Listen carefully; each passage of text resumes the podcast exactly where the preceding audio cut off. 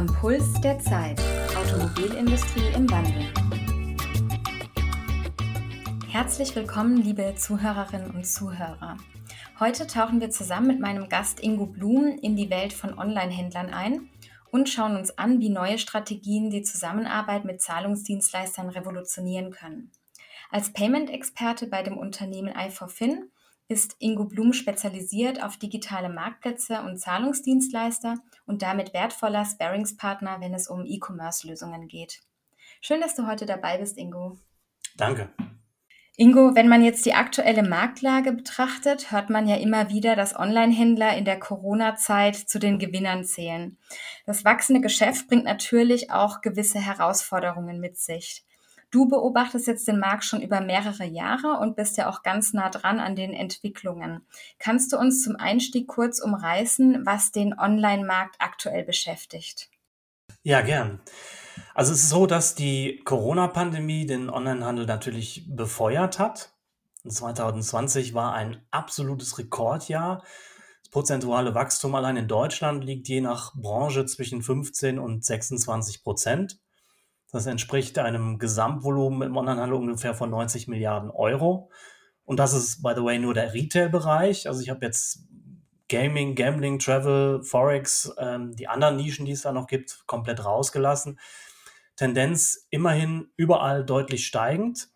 Hinzu kommt, dass viele Händler verstärkt auch international verkaufen und lokale Shops eröffnen, auch kleinere Händler. Um neue Absatzmärkte und Kanäle aufzutun, hat sich gerade in diesem Bereich in den letzten Jahren aber das Thema Online-Marktplatz auch besonders hervorgetan, womit wir uns bei iForFin ganz besonders auch beschäftigen. Online-Marktplätze wachsen momentan doppelt so stark wie die Online-Shops von einzelnen Händlern. Und jeder Händler sollte quasi auch ein solides Verständnis von Marktplatzstrategien haben, um äh, in der heutigen Digital First Wirtschaft irgendwo auch wettbewerbsfähig zu sein. Das ist ganz wichtig, meiner Meinung nach. Und genau hier beginnt aber auch die Krux für viele Online-Händler. Nach unserer letzten Benchmark-Analyse arbeitet im Jahr 2020 das Gros der deutschen Online-Händler mit nur einem einzigen Zahlungsanbieter zusammen. Das äh, stellen wir immer wieder fest. Etwa ein knappes Drittel hat einen Spezialisten für elektronischen Zahlungsverkehr, einen Payment Manager, meistens auch im Haus. Äh, mit der Beschränkung auf nur einen Dienstleister und vergleichsweise wenig internem Wissen über Zahlungsprozesse im Hintergrund gehen die Händler aber mit Blick auf die Zukunft unserer Meinung nach auch große Risiken ein. Das heißt, wir haben hier auch eine gewisse Abhängigkeit der Online-Händler von Zahlungsdienstleistern.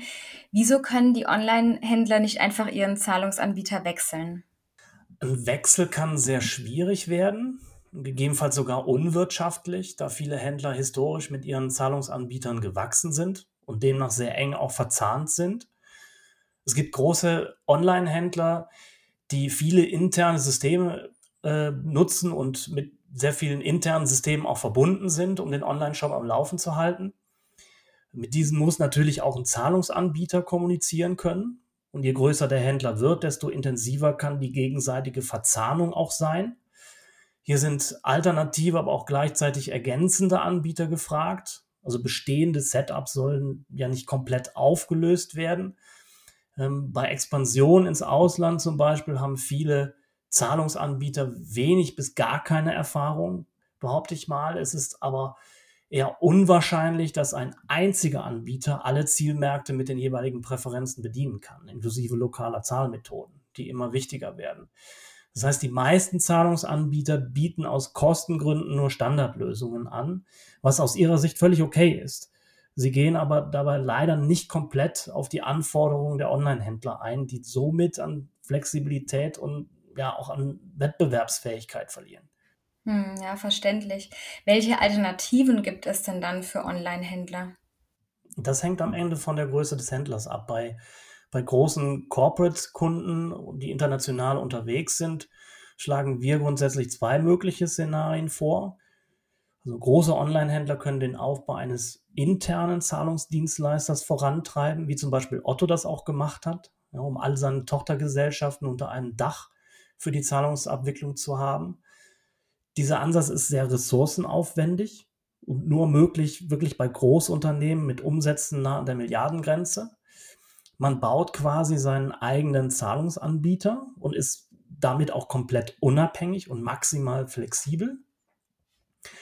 Ähm, daneben gibt es ein neues Konzept, das sich in den letzten Jahren durchgesetzt hat. Also ganz neu ist es nicht mehr, aber ähm, für viele noch relativ neu, das, äh, nämlich das Thema Payment Orchestration, das ähm, den Bedarf der, der Händler nach Unabhängigkeit und vor allen Dingen innovativeren Lösungen aufgreift. Mhm. Da muss ich gleich mal einhaken. Orchestration hört man jetzt immer wieder. Was genau versteht man unter Payment Orchestration? Also bei der Payment Orchestration handelt es sich um ein Konzept, das individuelle Lösungen bestehend aus verschiedenen Bausteinen ermöglicht. Diese Bausteine sind fachlich, technisch und regulatorisch. So wird dann abhängig von den Kundenanforderungen jeweils eine Lösung konfiguriert, die dann individuell auf den Kunden abgestimmt ist. Also technisch gesehen ist es eine Art Middleware, über die der Händler auf unterschiedliche Zahlungsanbieter auch direkt zugreifen kann. Okay, das heißt, verstehe ich das richtig? Es ist wie so eine Art Plattform, über die das dann erfolgt oder wie kann ich mir das vorstellen? Ja, genau. Also die genannten Bausteine selbst werden entweder über einen Generalunternehmer oder bei einzelnen Dienstleister bezogen. Im Kern steht dabei die sogenannte Payment Orchestration Plattform. Wie muss ich mir das vorstellen? Auf dieser technischen Plattform testen Dienstleister direkt gegeneinander, äh, treten die Dienstleister direkt gegeneinander an ja, sie können also vom Kunden individuell genutzt werden, je nach Schwerpunkt des Dienstleisters. Dann ähm, bieten sämtliche Dienstleister ähnliche Leistungen an, kommt es zum Wettbewerb. Dieser Wettbewerb verschiebt dann quasi auch das Kräfteverhältnis zugunsten der Händler oder der Marktplatzbetreiber, haben wir eben erwähnt, und zwingt quasi die Zahlungsanbieter, Innovationswünschen auch schneller nachzukommen. Das ist das Prinzip dahinter. Mittels einer ausgefeilten Payment Orchestration schützen sich quasi Online-Händler somit vor den Risiken eines Single Sourcings, wie wir eben erwähnt haben, und können bei Ausfall eines Zahlwegs ganz schnell auch den Anbieter wechseln. Die Hauptaufgabe für uns bei iForFin besteht allerdings darin, für unsere Kunden genau diese optimale Orchestrierung zu erreichen. Okay, wenn man sich jetzt vorstellt, da schaltet sich jetzt wieder jemand, also mit jemand meine ich euch dazwischen, frage ich mich natürlich, zahlen die Online-Händler nicht drauf, wenn sie auch noch für die Plattform zahlen müssen? Gute Frage. Die Einführung von Payment Orchestration erfolgt generell kostenneutral aufgrund der verbesserten Verhandlungsposition des Händlers und seiner höheren Flexibilität letzten Endes auch. Unser Ansatz regt an, mit den Zahlverfahren, zum Beispiel einem Kreditkarten-Acquirer, direkt zu sprechen und sich die wenigen Partner rauszusuchen, die wirklich gebraucht bzw. genutzt werden. Also die wirklich relevanten quasi. Das hat den Vorteil, dass man nicht im ersten Schritt über nur einen Zahlungsanbieter geht, der im Zweifel die eigenen Zahlverfahren oder die eigene Acquiring-Lösung propagiert und auch am Ende in Rechnung stellt. Natürlich ist zum Aufbau so eines Systems beim Kunden immer ein initiales Investment in die jeweilige Technologie erforderlich. Das kann einmalig erfolgen oder durch einen Partner. Momentan gibt es am Markt nur wenige Anbieter, die eine solche Technologie bis ins kleinste Detail allerdings auch liefern können. Wo genau setzt ihr dann an der Stelle an? Also wir haben den Ansatz, uns das gesamte Setup, ähm, das für den Online-Zahlungsverkehr beim Kunden quasi verantwortlich ist, erstmal im Detail anzuschauen, um herauszufinden, welche Partner überhaupt Sinn machen. Das beginnt beim CRM-System bis zur Buchhaltung, Fulfillment und gegebenenfalls weitere Systeme. Und so werden aus vielen möglichen Zahlverfahren und Abrechnungssystemen und zig Partnern für große Händler möglicherweise nur noch eine Handvoll, die relevant sind, ja, was deutlich die Kosten senkt. Unsere Bedarfsanalyse setzt auf, dabei auf, auf unterschiedliche Säulen einerseits ähm, das richtige Produktangebot, damit fängt es an, ja, dann die Analyse bestehender Zahlungsdaten, die Technologie und Organisation bei der Umsetzung, was liegt bereits vor, was muss vorliegen, regular, äh, regulatorische Anforderungen natürlich und letztlich die Analyse von Daten für ein passendes Reporting. Im, im Anschluss ähm, bieten wir auch einen ja, so, sogenannten Payment Manager on Demand, wie wir es nennen, an, falls der Kunde nach der Umsetzung weiterhin auf unsere Dienste setzen will, um seine Zahlungsabwicklung auch dauerhaft zu verwalten. Aufgrund des schnellen Wachstums von E-Commerce und speziell Marketplätzen, ähm, wie wir gesehen haben, macht es ja Sinn, sich dauerhaft auch Expertise ins Haus zu holen. Ja, viele unserer Kunden machen das schon so. Hm. Und hast du auch ein konkretes Beispiel, wie ihr solche Projekte bei Unternehmen angeht? Beziehungsweise kannst du uns auch einmal skizzieren, wie ihr das äh, angehen würdet, beispielsweise für einen Automobilhersteller? Also es geht ja immer darum, komplexe Sachverhalte einfacher darzustellen und somit auch schneller durchführen zu können. Wir haben zum Beispiel für einen Hersteller von teuren Luxusautos eine Potenzialanalyse mit, mit Strategieberatung gemacht ist schon ein wenig her, aber es ging darum herauszufinden, ob ein Marktplatzmodell für diesen Anbieter sinnvoll ist und wie es aufzusetzen ist. Und hierüber sollten sowohl direkte Verkäufe als auch Verkäufe über Autohändler erreicht werden. Nicht zuletzt, um die Händler noch enger an den Hersteller auch zu binden. Ähm, wie sind wir dabei vorgegangen? Wir haben zunächst das Unternehmen und die für den potenziellen Marktplatz relevanten Systeme angeschaut und mit den Verantwortlichen gesprochen und dabei Risiken und Herausforderungen aufgezeigt. Das Ganze immer im Rahmen eines Benchmarks aus Marktplatzprojekten derselben Branche oder auch anderen Branchen. Ja, und danach konnten wir recht schnell bestehende Partnervereinbarungen auch bewerten, zum Beispiel zur Vermeidung von Abhängigkeiten und Logins. Stichwort Single Sourcing hier wieder. Die weiteren Schritte waren dann adäquat unserer Vorgehensweise. Ja. Also wir haben den, das Geschäftsmodell des Marktplatzes entworfen. Wir haben einen RFP-Prozess durchgeführt, um die richtigen Partner zu finden und das Marktplatz, äh, die Marktplatz-Workflows dann optimiert. Ja, und gegebenenfalls am Ende dann eine laufende Unterstützung bei den technischen und auch prozessualen Umsetzungen auch angeboten. Mhm. Und warum sind solche Marktplatzgeschäftsmodelle auch, sag ich mal, insbesondere für den Automotive-Bereich interessant? Also ich finde, wenn Tech-Portal wie, wie Nikkei Business Publications zum Beispiel ähm, den Vorsprung von Tesla bei der Herstellung intelligenter, vernetzter Autos, sogenannter Connected Cars beschreibt, ähm, ist es immer gut, äh, mal ein bisschen hellhörig zu werden. Ja, Tesla hat nicht umsonst so eine kleine Sonderstellung bei den Automobilherstellern mittlerweile. Also zwischen all dem Lob und der Hektik gibt es einen Faktor, der für den Erfolg von Tes Tesla meiner Ansicht nach entscheidend ist und der auch von jedem anderen Unternehmen übernommen werden kann. Ja, die die Inhouse-Entwicklung und Aufrechterhaltung einer zentralen Steuereinheit, einschließlich aller wesentlichen Bestandteile. Ja, diese reduziert die Abhängigkeit von anderen Dienstleistern und Zulieferern, und zwar rapide.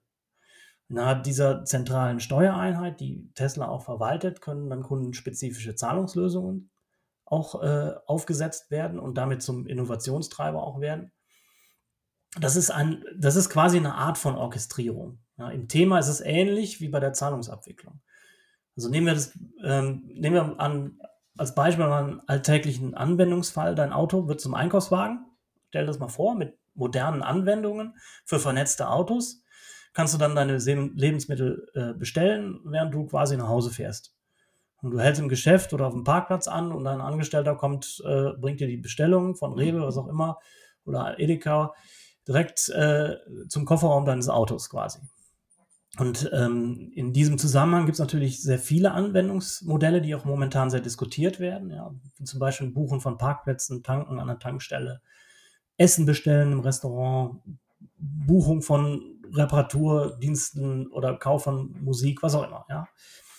Und ähm, das hat natürlich einige Vorteile, weil eine Analyse der Kaufdaten dieser Anwendung kann zusätzlich helfen, Einblicke in die Vorlieben äh, der Kunden auch zu erhalten.